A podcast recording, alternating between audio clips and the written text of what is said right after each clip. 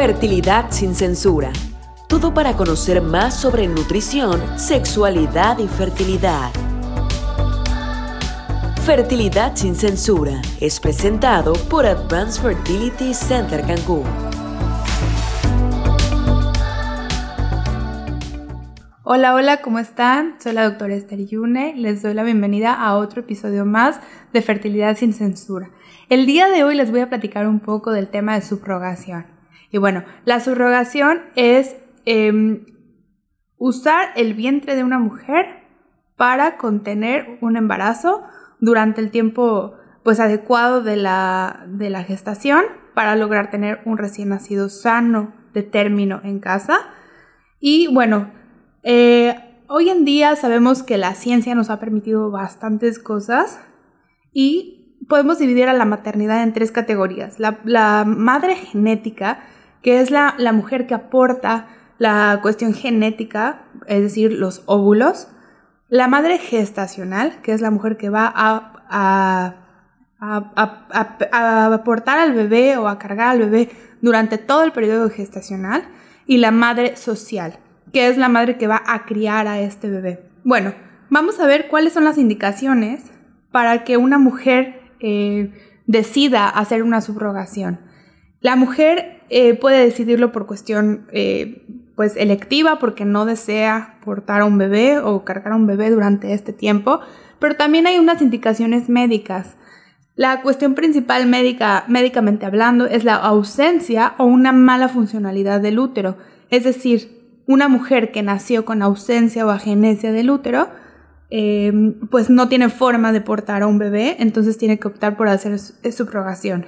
Esas son, son malformaciones que son congénitas y hablando en sí del síndrome de Rokitansky, donde hay una mujer que no nació con útero. Ahora, cambiando de, del tema, también tenemos la cuestión de la, em, de la receptividad endometrial. Son mujeres que han tenido, por, por, por ejemplo, abortos, donde se han eh, realizado legrados y pueden desarrollar algo que se llama síndrome de Asherman, que son adherencias intrauterinas, donde ya no hay una receptividad adecuada y entonces se tiene que optar por una subrogación. También tenemos mujeres que por cuestiones médicas no pueden cargar al bebé durante el periodo de la gestación por cuestiones de enfermedades sistémicas. Ejemplo, lupus, eritematoso sistémico, por ejemplo, enfermedades cardíacas importantes, por ejemplo, mujeres que no tienen riñones o que tienen eh, la, función renal muy limitada, donde el tener una gestación puede implicar eh, consecuencias muy importantes en su vida. También tenemos a las mujeres con fallas recurrentes de la implantación, por ejemplo, mujeres que se han transferido embriones en varias ocasiones, tenemos ya un test de receptividad como el ERA y sin embargo a pesar de estar transfiriendo embriones sanos genéticamente no logramos tener un embarazo. Así también las pérdidas gestacionales recurrentes también son, em, son indicaciones para hacer una subrogación.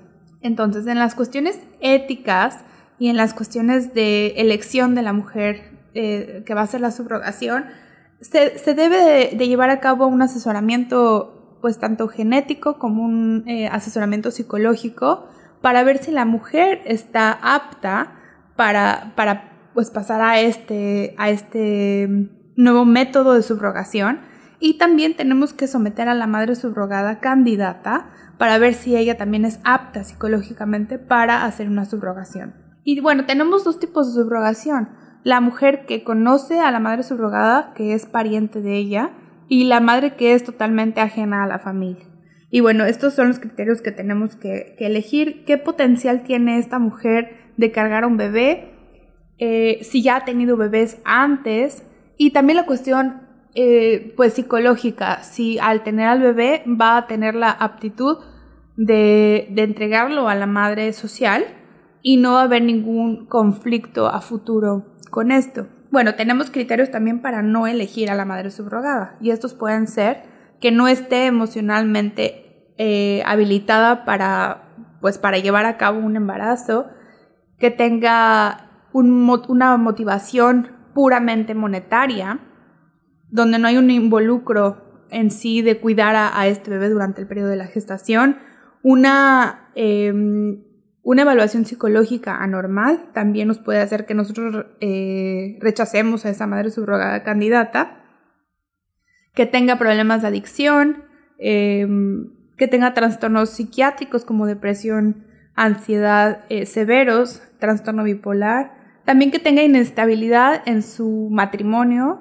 o que tenga, por ejemplo, violencia en, la casa, también eso es un criterio de rechazo también que tenga la inhabilidad para tener un lazo respetuoso con su pareja y para, eh, con, su con su familia o con, sus hijos. Y esto es relativo, pero también se prefiere mujeres que hayan tenido ya embarazos previos con hijos sanos.